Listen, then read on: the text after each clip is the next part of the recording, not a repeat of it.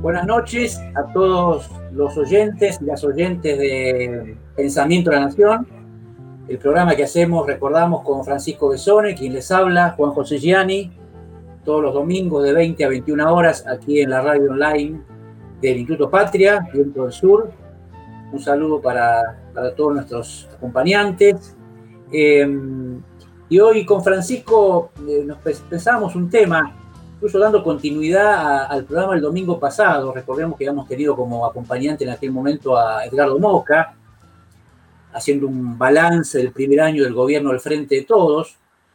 Y bueno, conversando con Edgardo señalábamos en aquella oportunidad como un rasgo singular de este momento argentino, eh, como contexto que no se podía desatender de este primer año de gestión del Frente de Todos, la situación geopolítica latina, ¿no? La, la singularísima situación geopolítica de América Latina, y donde Alberto Fernández, decíamos, a diferencia de otros momentos de la historia del peronismo, 40 al 70 con Perón, 90 con Carlos Menem, 2003 con Néstor y Cristina, que eran momentos donde la, había una cierta correntada internacional eh, hospitalaria respecto a las orientaciones de esos gobiernos, más allá de las diferencias ideológicas, efectivamente había un mundo que acompañaba la orientación de esos gobiernos. Hoy parece no ocurrir esto, ¿no? Hay un contexto latinoamericano, en principio, de cierta insularidad de la experiencia progresista del Frente de Todos, de cierta soledad este, regional, que eso efectivamente complica, en principio, parece complicar una agenda transformadora. ¿no? Ese era poco el comentario que hacíamos en el encuentro el domingo pasado, y Edgardo Moca relativizaba un poco eso, ¿no? Recordate, acordate Francisco, decía, bueno, han ido ocurriendo cosas, lo de Chile, lo de Perú, el triunfo de El MAS en Bolivia, como que se atisba una cierta reversión de ese horizonte tan poco halagüeño con el cual asumió Alberto Fernández. Bueno, y nos parecía interesante reflexionar sobre eso, ¿no? Es decir, este, conversar con un invitado, con un invitado de lujo que tenemos hoy, al cual le agradecemos muchísimo su, participación, al cual presentaremos en pocos minutos. Nos parecía una persona indicada para este tema, ¿no? Conversar sobre cómo caracterizamos el contexto geopolítico en el cual asume el gobierno del Frente de Todos y si en estos últimos meses hay señales de esperanza, este, eh, eh, situaciones que, alentarían una, digamos, un, contexto más propicio para ciertas transformaciones. Bueno, ese es un poco el tema del programa y para eso hemos invitado a, Carlos Raimundi, decía un amigo, un compañero, bueno, actual embajador argentino ante la OEA, dirigente del Frente Grande, hombre de vastísima trayectoria política, un gran conocedor de política internacional, al cual luego saludaremos en el segundo bloque. Y desde ya le agradecemos enormemente su, bueno, su, esfuerzo a estar con nosotros. Este, que un poco la idea, ¿no? Pasar de una visión más general y luego conversaremos seguramente algunos casos nacionales, ¿no? Esto conversamos con Carlos antes de ingresar al programa. Hay ciertas situaciones nacionales que nos interesan especialmente y las conversaremos. Así que es un poco dinámica del programa.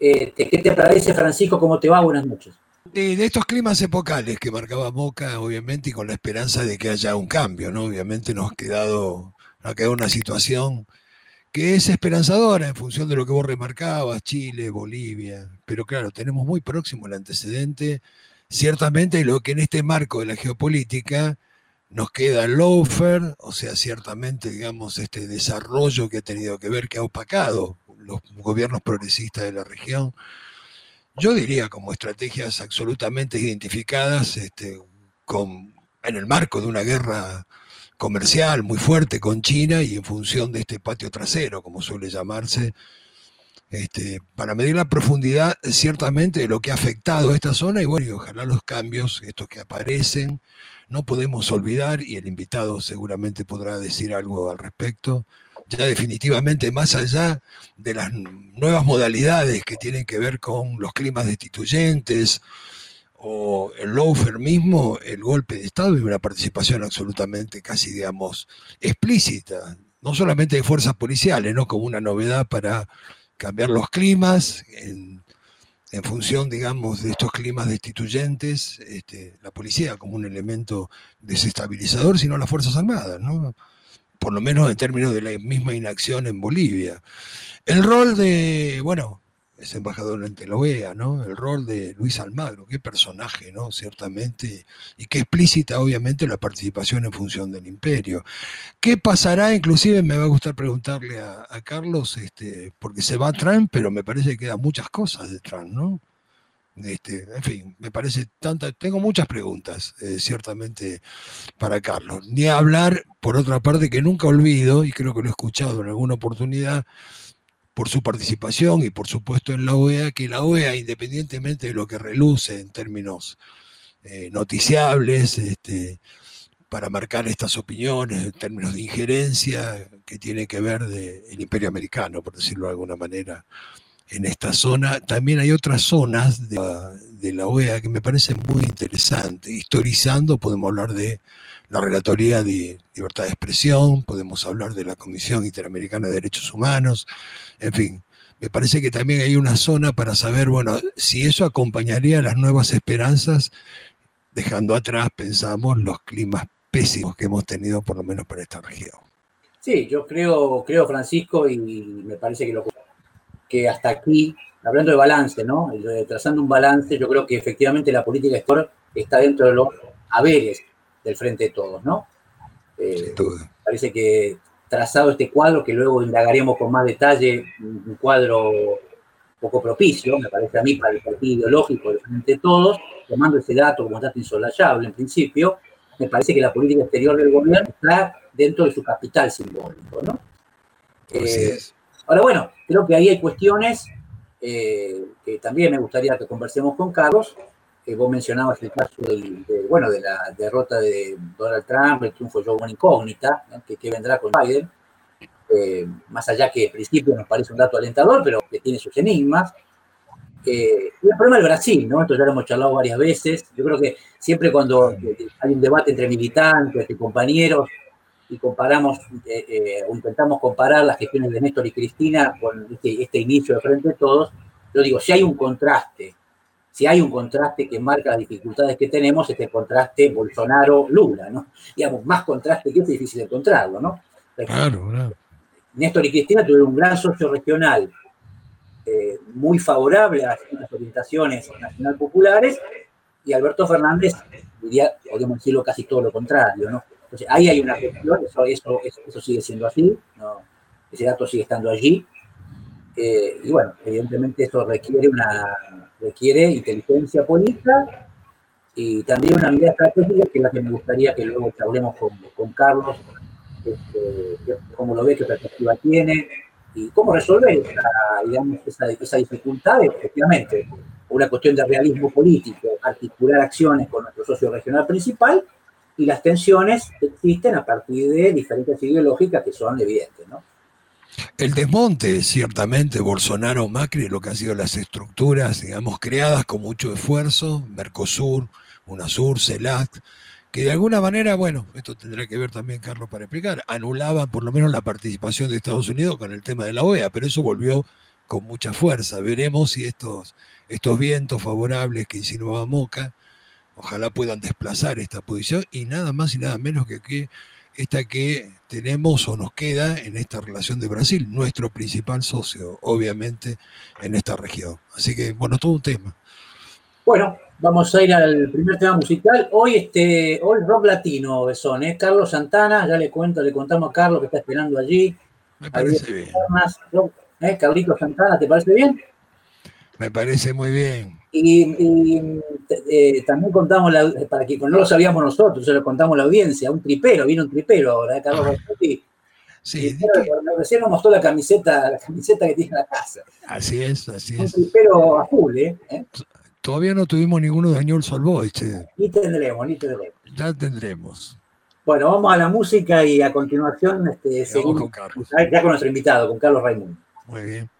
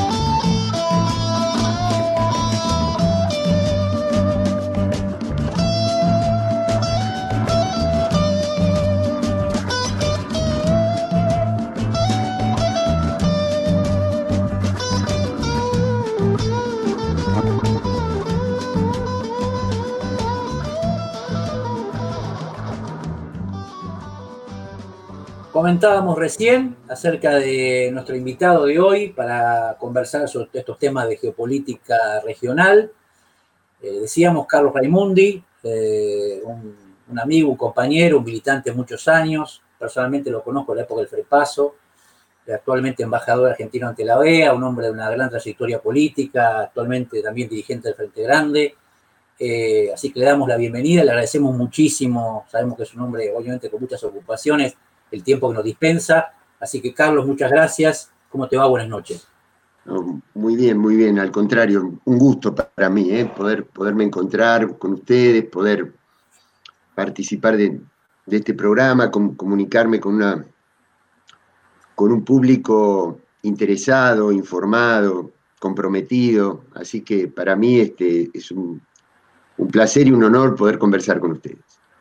Bueno, Carlos, eh, presentando el programa, y, en un tema vasto, ingresando por algún lado, de lo general o particular, diríamos, eh, nos, interesaba con, que vos, digamos, traces un balance de cómo ves la situación geopolítica en la cual está inserta la gestión del Frente de Todo, en el sentido de que cuando asumió, teníamos la visión, me parece compartida, de que era un contexto geopolítico, del punto de vista ideológico, más bien eh, muy poco hospitalario, ¿no? Así que dificultaba recuperar ciertas banderas históricas del kirchnerismo, que había limitantes que tenían que ver con una situación continental, inicialmente, dificultosa, ¿no? Dificultosa, bastante diferente a la que tuvimos en el 2003, por ejemplo. Eso parecía no haberse modificado del todo, pero sin embargo, ha habido situaciones, no menores, eh, el plebiscito en Chile, el conflicto político en Perú, desde ya el triunfo del MAS en Bolivia. Eh, eh, podríamos, podríamos decir, tal vez, vos nos lo comentarás, lo que acaba de ocurrir en Estados Unidos, es, ¿cómo lo ves? ¿Cómo lo ves? ¿Te parece que hay, te parece que efectivamente sigue, sigue existiendo una situación de cierta soledad ideológica, hay un cambio, podemos tener esperanzas de orientaciones que se modifican? ¿Y qué visión general tenés, por favor, Carlos? Bueno, mira, sí, creo que hay, que estamos en medio de un proceso. Mm, venimos de una, de una situación de mucha soledad regional, como lo llamaron ustedes. Mira, yo recuerdo, Juan, que cuando, después de varios meses de, de no hablar así públicamente, Cristina, eh, ella irrumpe con el, con el libro, con Sinceramente, lo presenta por primera vez en, la, en el predio de la sociedad rural y, allí ella hace una comparación con el, con el general Perón del año 73-74.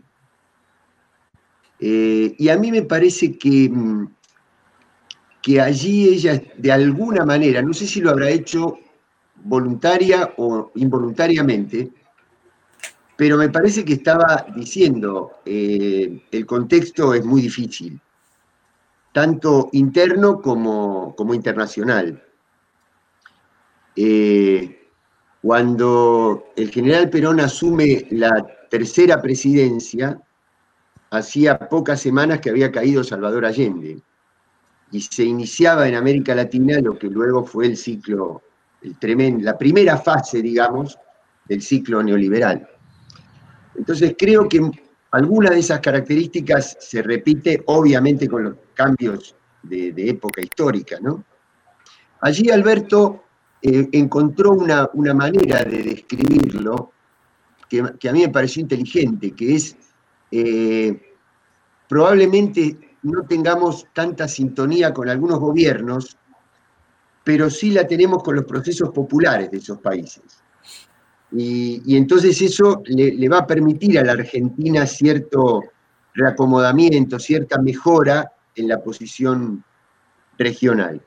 Pero vamos a un, segundo sobre el mundo, digamos, porque a mí me ha tocado comprobar aquí y mirando y conversando con otras, con otras experiencias regionales, que lo que nos pasa en la Argentina no es para nada ajeno a lo que está pasando en el mundo. Eh, a las reacciones sociales frente a, la, frente a la pandemia, eh, cómo se están perfilando los movimientos políticos, ideológicos. Entonces, eh, tenemos por un lado una disputa geopolítica que me parece que se expresa a través de una guerra comercial, de una serie de medidas, de aranceles y demás, pero que es más profunda que eso, que es una disputa por el liderazgo tecnológico eh, de, las nuevas formas de producción, que va a gobernar, que va a controlar y va a organizar las nuevas formas de producción. Es un momento como ha habido otros momentos nodales en la, en la historia económica de los últimos siglos. Eh, y desde el punto de vista ideológico, podríamos decir, eh, una, yo creo que ahí se combinan dos factores.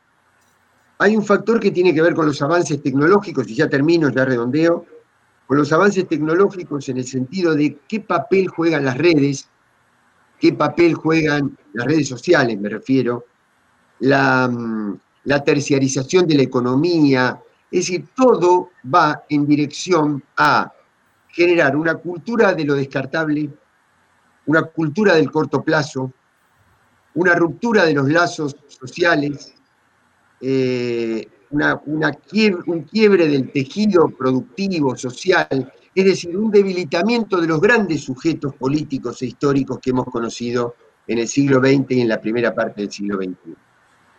Y además, el manejo que han hecho las redes de los algoritmos va dirigido a crear malestar, a crear impacto en lugar de reflexión y pensamiento crítico, a crear resentimiento. Eh, y todo esto ha sido aprovechado por las nuevas ultraderechas, que ya no son la derecha conservadora clásica, que trata de disputar el Estado en función de sus intereses, sino que es una cantidad de factores que excede eh, una, una sola línea ideológica, excede a un Estado y que va queriendo crear un modelo de gobernanza a nivel global de los grandes conglomerados, de los grandes monopolios, y para eso tiene que terminar con categorías como la del Estado y la de los sujetos políticos y sociales homogéneos.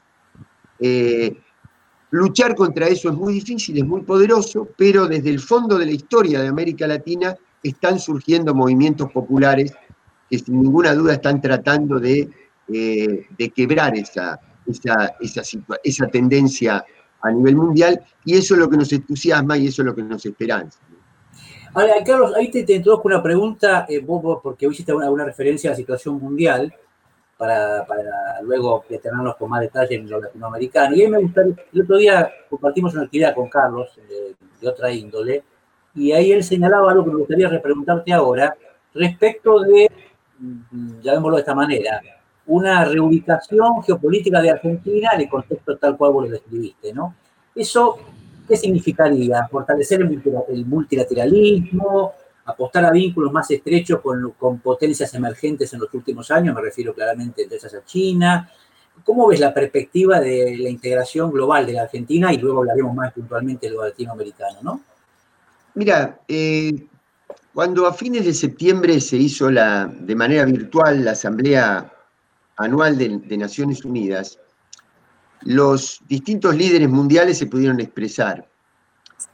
Y ahí yo creo que hubo como dos tendencias muy marcadas, ¿no? Una tendencia a la prepotencia, basada en la idea del choque de civilizaciones, basada en la idea de que hay un sistema de ideas que es superior a otros, y que por lo tanto niega la, niega la, la conexión, la, comunicación entre culturas distintas, y desde luego sostiene la economía de mercado, plantea que, que las vacunas, por ejemplo, tienen que, tienen que distribuirse de acuerdo con, la preeminencia que cada una de las sociedades tenga dentro del, del mercado, de la capacidad de pago.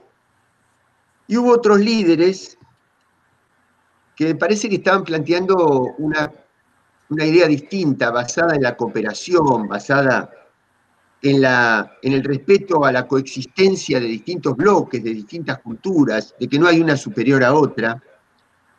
Y el desenlace de eso, combinándolo con la coyuntura de la pandemia, es que la vacuna tiene que ser un bien social universal. En esta corriente yo pongo básicamente como liderazgo, si te parece, moral antes que político, aunque está desarrollando un, liderazgo político importante, la figura de Francisco.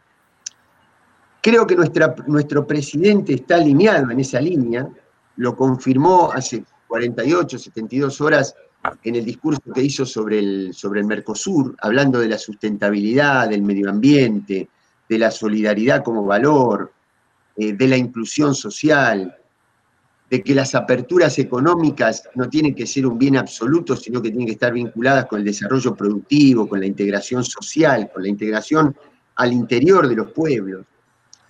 Eh, y creo que hay algunos líderes que los, noto más respetuosos de una, de una agenda global que trata de no terminar con el Estado. Yo creo que eh, hay una, yo creo que la gran disputa geopolítica es en términos de modelos de gobernanza, no de un país contra el otro. Porque si vos me decís, mira, es Estados Unidos, mira, yo te diría, en Estados Unidos hay una tremenda pobreza en este momento. Pobreza, pero pobreza de gente sin techo, pobreza de gente sin cobertura social, y eso también es Estados Unidos. Entonces me parece que yo soy más amigo de hablar de un sistema de poder, de un sistema de poder que trata de eh, hacer que los grandes monopolios que controlan la energía, el, comercio de armas, los laboratorios y algunas otras actividades centrales, eh, dominen el mundo y, hagan que los que, y subordinen a los estados. Es decir, que los estados a los cuales el sistema mediático, que también lo incorporo a ese conjunto de factores de poder, hace todo lo posible para mostrarle a la sociedad que el Estado es inútil, que el Estado es corrupto, que el Estado es viejo, es ineficiente, etc.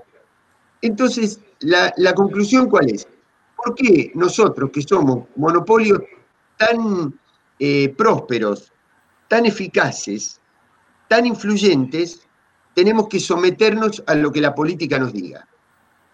Eh, eso con el tiempo es terminar con la categoría del Estado y hacer que los grandes monopolios dominen al mundo. Esto hay que agregarle ahora este nuevo factor que es el de los grandes servidores de la tecnología digital, que sea, es un factor que se ha acelerado en los últimos meses de manera exponencial. Y del otro lado, una tendencia a rescatar el Estado, a rescatar el valor de lo público, a rescatar la necesidad de que la política como organización de lo universal, como organización de lo colectivo, sea quien le tenga que, indicar el rumbo a lo económico y no a la inversa. Eh, así que así veo el mundo. Eh, cuando vos nombraste la palabra multilateralidad o multilateralismo, yo creo que el multilateralismo es bueno en el sentido de que es una manera de organizar el derecho internacional, la normativa internacional, para que eh, las normas le pongan límites a la fuerza, al, al puro poder. Ahora, la realidad ha indicado que cuando hay fuerzas muy desequilibradas, por más que se disfrace de multilateralismo, las fuerzas más poderosas dominan igual, a través de instituciones multilaterales. Yo no estoy diciendo que el multilateralismo está mal, ¿eh? estoy diciendo que el multilateralismo es correcto y cumple su función si expresa un concepto que para mí es de jerarquía mayor, que es la multipolaridad. Es decir, reconocer distintos bloques de poder que de alguna manera equilibren. Porque la OEA, por ejemplo, es un organismo multilateral. Cada país tiene un voto. Pero si uno de esos 34 países que integran la OEA concentra el 85% del PBI, se te diluye, se te escurre en las manos la democracia formal de que un país es un voto, porque hay una capacidad de influir tan grande que, y una simetría de poder tan grande que diluye esa idea formal de la multilateralidad. Entonces yo creo que el multilateralismo es el camino correcto si está expresado a partir de un equilibrio de poder en el mundo donde América Latina necesariamente tiene que jugar un rol, donde Rusia se ha recuperado, donde me gustaría que España, eh, perdón, Europa se independice de la alianza noratlántica que ha tenido históricamente respecto a Estados Unidos, donde África tiene mucho que decir, el mundo islámico y obviamente China como potencia emergente central, digamos, de los últimos tiempos.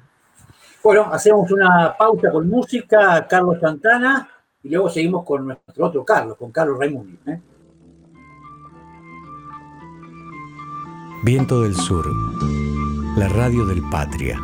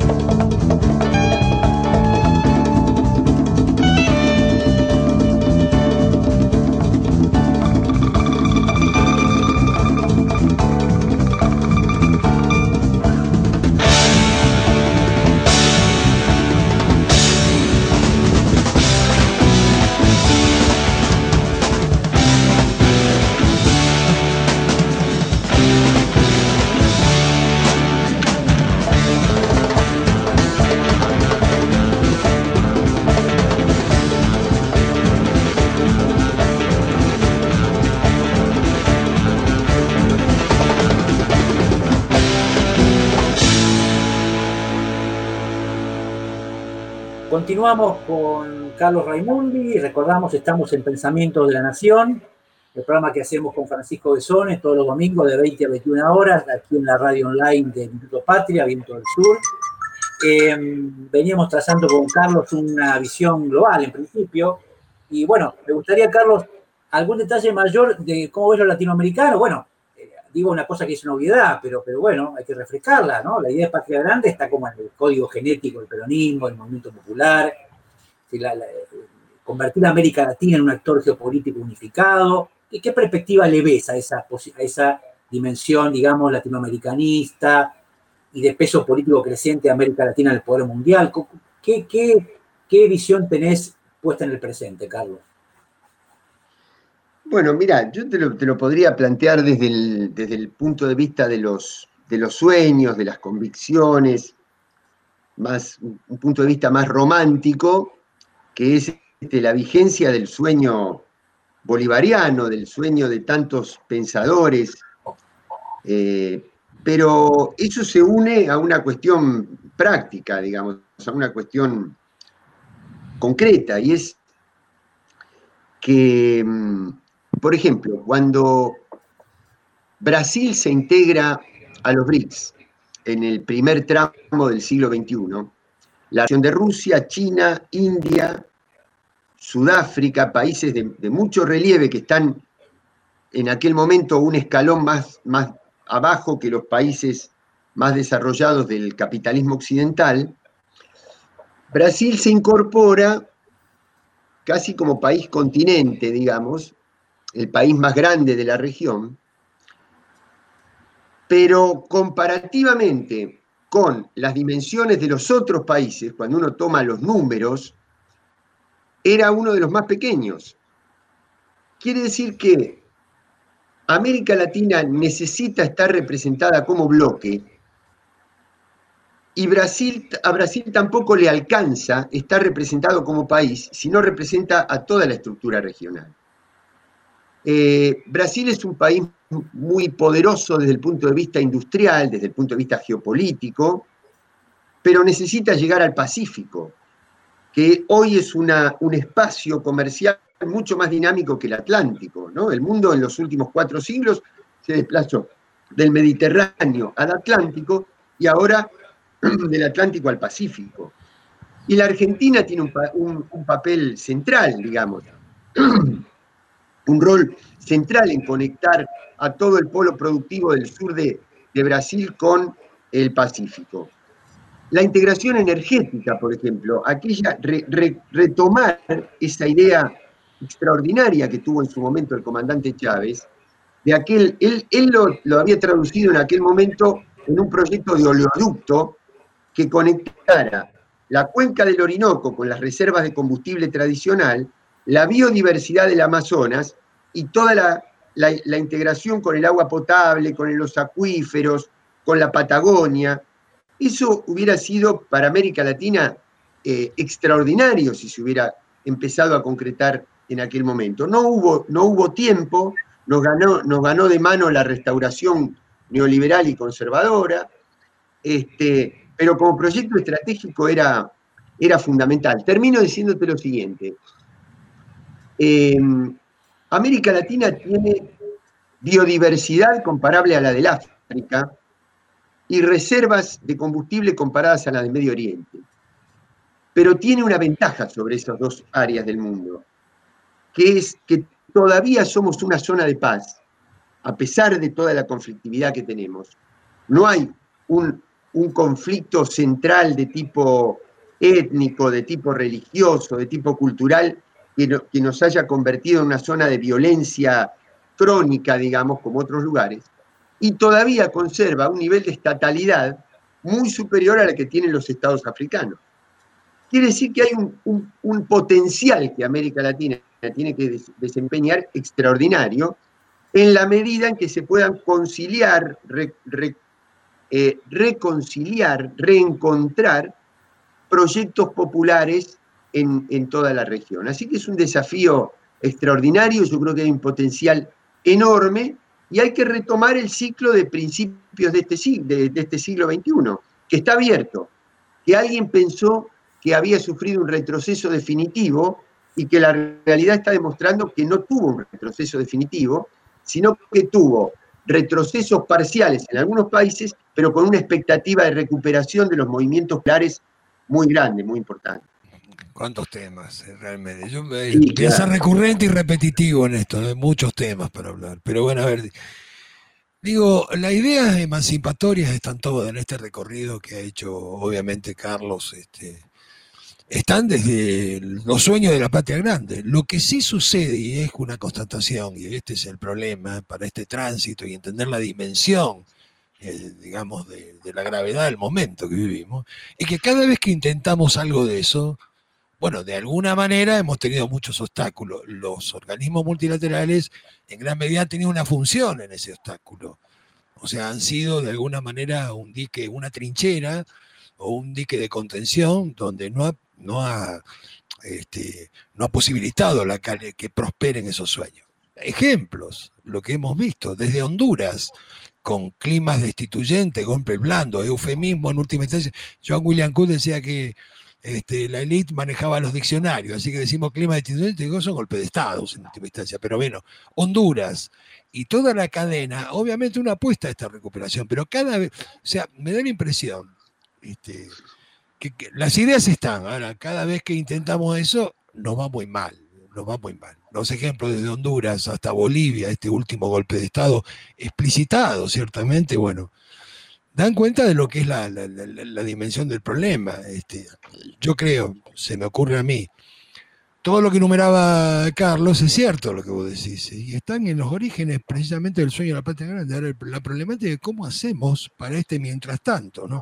Ni hablar, eso podemos hacer el tema que tocó los medios de comunicación, tema que particularmente nos interesa, con el desarrollo de las neurociencias, el tema de los algoritmos, Cambridge Analytica, la manipulación.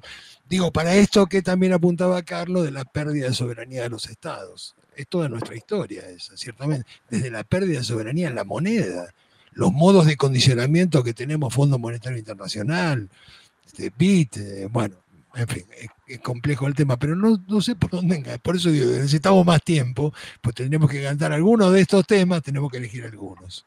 La pregunta, te hago esta pregunta, Carlos, porque esto, en este marco de que yo hago esta referencia y que es parte de nuestra preocupación, se va Trump, pero ¿qué queda de Trump en función de, obviamente, de eh, la, conducta de Estados Unidos con este llamado patio trasero?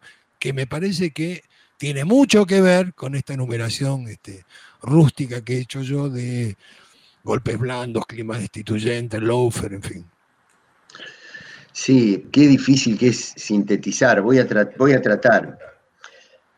Mira, primero, eh, yo coincido absolutamente con lo que vos decís. Eh, el hecho de que yo esté aquí en este, en este organismo no quiere decir que yo no sepa la historia negra que tiene este organismo respecto de, como mínimo, el silencio, la complacencia, la indiferencia, cuando no la promoción de golpes de Estado, de intervenciones militares, eh, de persecución a líderes populares. Así que que yo esté aquí no quiere decir que no sepa dónde estoy. Eh, y que se ha exacerbado en estos últimos años con la figura de, Luis Almagro. Y el respaldo que tienen los poderes financieros globalizados. Eh, ahora, en su momento se crearon, por eso justamente se crearon otras instituciones otras organizaciones de integración, UNASUR, CELAC, y cumplieron un rol. Es decir, así como la OEA cumplió el rol en este sentido que vos decís, Francisco, UNASUR también frenó golpes de Estado en la región y colaboró a la, solución pacífica del conflicto entre, entre, Venezuela, entre Venezuela, Colombia y Ecuador, cuando hubo un problema limítrofe ahí con el asesinato de un jefe de la FARC en territorio ecuatoriano. Bueno, eh, así que hay una puja, hay una, hay una disputa. Yo creo que, hay que continuar, que hay que profundizar. A veces, a veces yo veo cierta prudencia que me parece que la entiendo, la entiendo en algunas posiciones de decir, este, mm, mm, seamos prudentes de cómo calificamos la situación de tal país, de tal otro. Lo entiendo, pero quiero que se entienda también lo siguiente. Eh, el poder, todos estos factores de poder que de alguna manera enumeramos, tiene una sola política para nosotros. Tiene, ha entendido que, hay que, que, tiene una sola política, que vos en un país eh, eh, le pones el nombre Cristina, en otro le pones el nombre Lula, en otro Correa, en otro Evo, pero la política de persecución judicial es la misma. Eh, el, ahogo financiero del, endeudamiento, la mm, captación de la renta de los recursos naturales estratégicos es similar. En un lado se llama litio, en otro lado se llama petróleo, en otro lado se llama soja o minería, pero la política es la misma. Entonces, a veces lo que me pregunto es si ellos se dieron cuenta que tienen que tener una política única contra nosotros para dominarnos, ¿cómo todavía nosotros podemos dudar de que la alternativa, la salida de eso es la solidaridad? Pero no porque yo esté enamorado con el gobierno de tal país. No, porque los mismos que atacan ese país, si un día se adueñan de ese país, suponete en este caso Venezuela, les estoy dando, les estoy haciendo que se acerquen más todavía posibilidad de someternos a nosotros. Es, decir, a veces, a veces se, se cree que cuando uno dice yo quiero defender la autodeterminación del pueblo de Venezuela, es porque estoy enamorado del gobierno de Venezuela. No es eso. No es eso tenemos diferencias, creemos que se han cometido errores profundos, sabemos que hay una crisis profunda, pero lo que también sabemos es que si un día eso cae en manos de la intervención extranjera, eso no solamente conspira contra ese país, sino también contra el nuestro.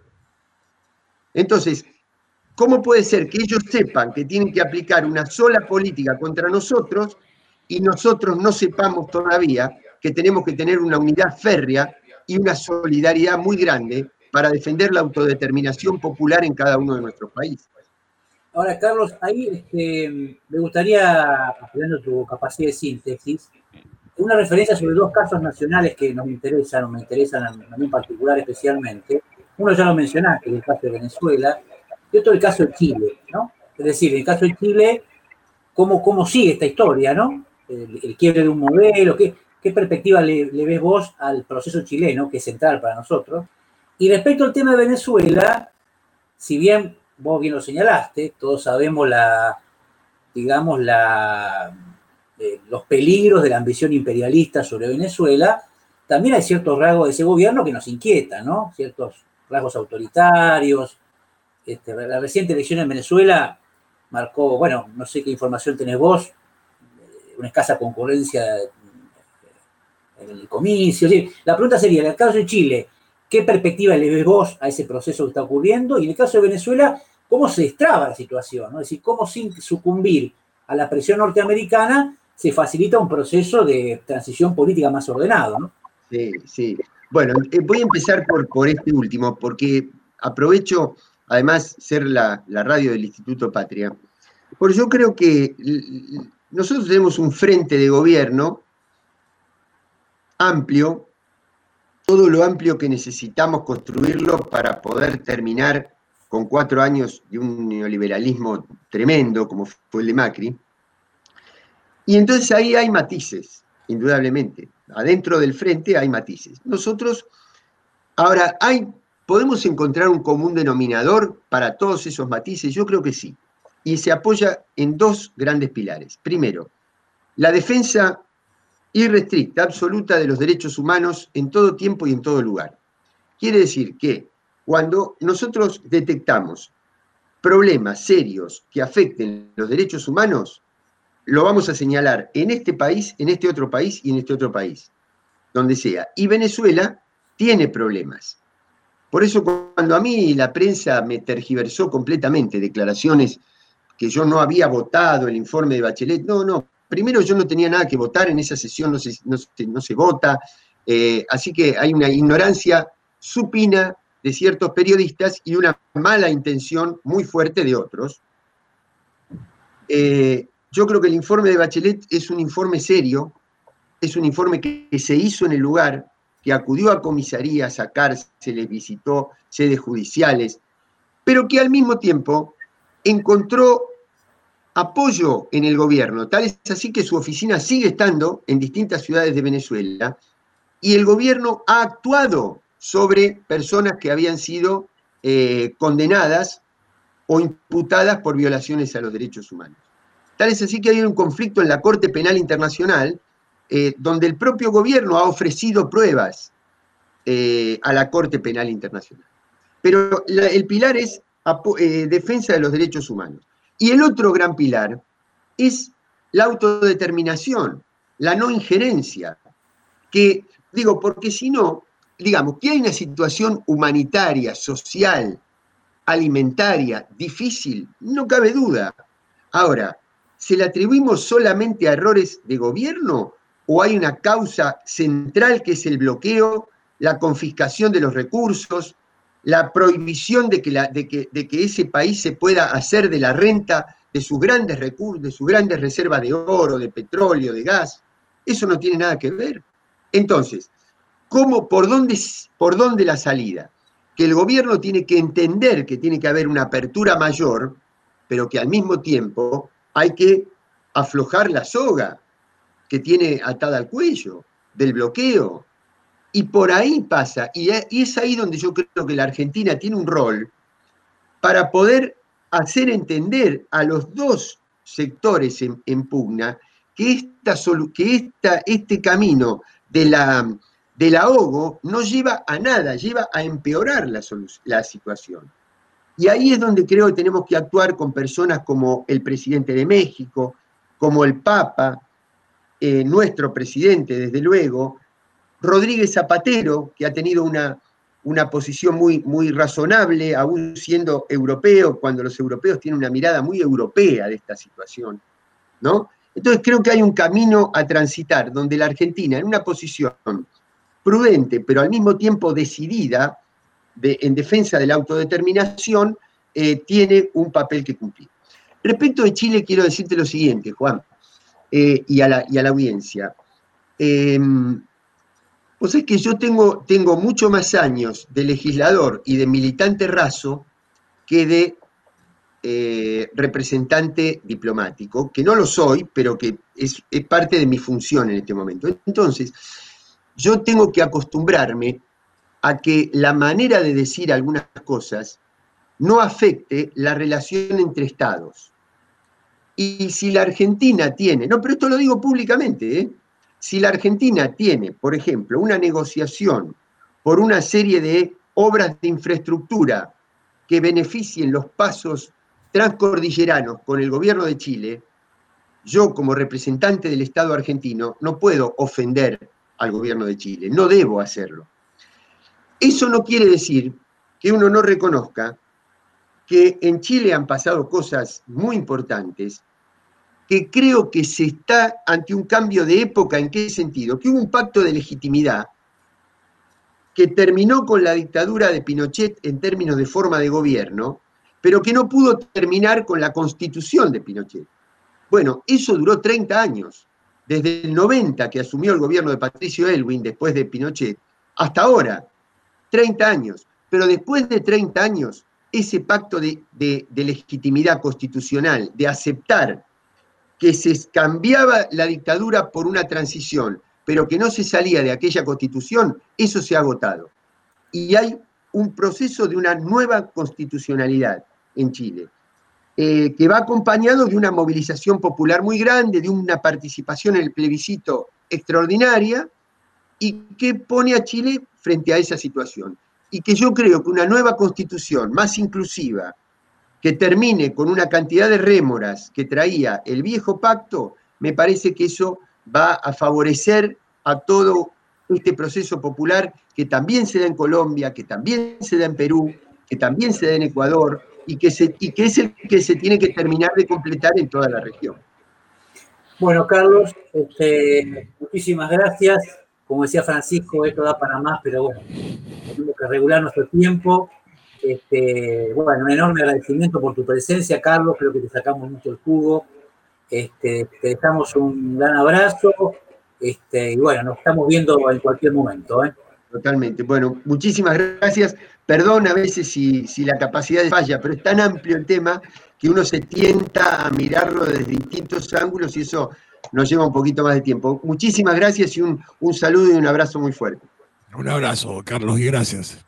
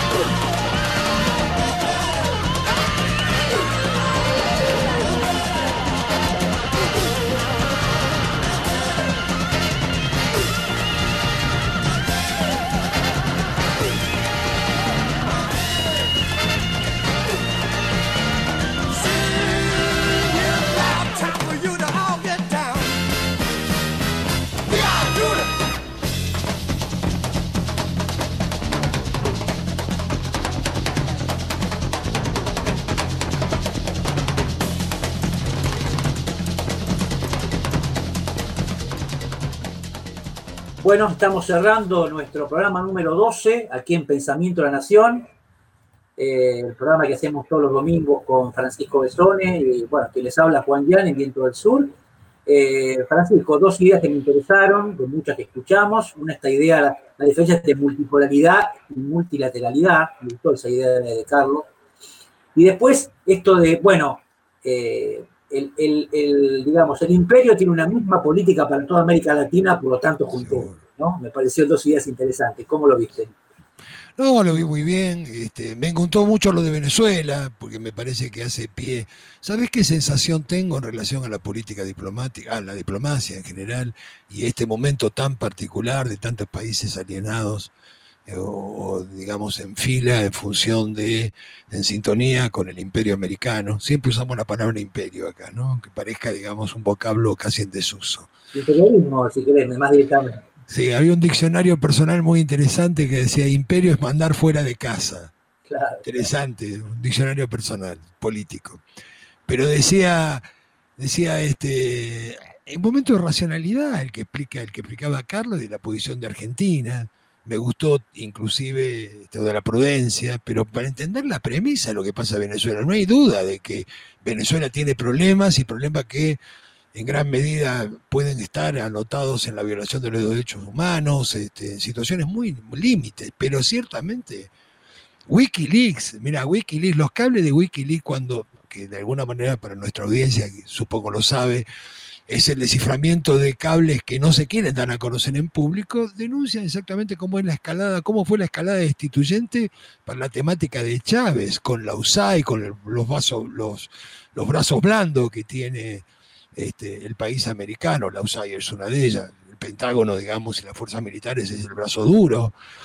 Me refiero, entonces, está, parece, para, la nuestra es una postura absolutamente racional, pero esto se repite, pasó con Cuba, para entender la situación del Cuba, no se puede entender el tema cubano, inclusive con los excesos que pueden ocurrir en eso que algunos definen como régimen, en función de lo que ha sido el bloqueo, el hostigamiento que ha tenido, donde la OEA obviamente decía bien, Carlos, ¿no? Sabe en qué lugar está, ¿no? Esa instancia de la OEA que nació en el marco de la Guerra Fría y que tiene toda una historia obviamente, el TIAR. Acordate del TIAR. Y acordate la extensión en relación a los fondos buitres, para entender, digamos, el brazo en este multilateralismo que tiene en última instancia el que manda en el norte, el imperio americano. Sí, me gustó mucho lo, y, la dificultad que tenemos para este tipo de temas que son, son difíciles de sintetizar, ciertamente. O quizás nosotros no sabemos preguntar, Juan. No, bueno, estamos aprendiendo. Yo por lo menos, vos, vos, sabés, yo, estoy aprendiendo en este ejercicio de periodismo, pero está a tu lado. Pero bueno, yo creo que, eh, tomando esto último que decías, yo creo que, bueno, yo insisto, ¿no? Después, eh, eh, volviendo al tema del balance ah, de este primer, primer año de Frente de Todos, ha habido aciertos, dificultades, también errores, pero yo creo que la política exterior es un capital simbólico favorable. Yo creo que ha habido actitudes la política hacia Venezuela, la política respecto de, más en Bolivia. En un momento de mucha dificultad, yo reivindico la, política exterior del, Frente de Todos y la figura de Carlos, ¿no? que está allí. Carlos está como la boca del lobo, está, en un lugar muy incómodo, que obviamente le, exige a él, le, exige a él una, retórica y una actitud, lógicamente, de sensatez que reivindicamos. Pero bueno, me parece que fue un programa muy, muy provechoso. Eh, y bueno, nos estamos despidiendo, Francisco, si te parece. Sí, señor. Con, música, con música, seguramente. hemos tenido, me parece, estuvimos de acuerdo esta música, Carlos sí, Santana. No, totalmente. Todo, ¿eh? Totalmente, totalmente. No sé, si a Diego le gusta Carlos Santana, pero que sí. espero este, que al operador sí, al boquense espero que sí.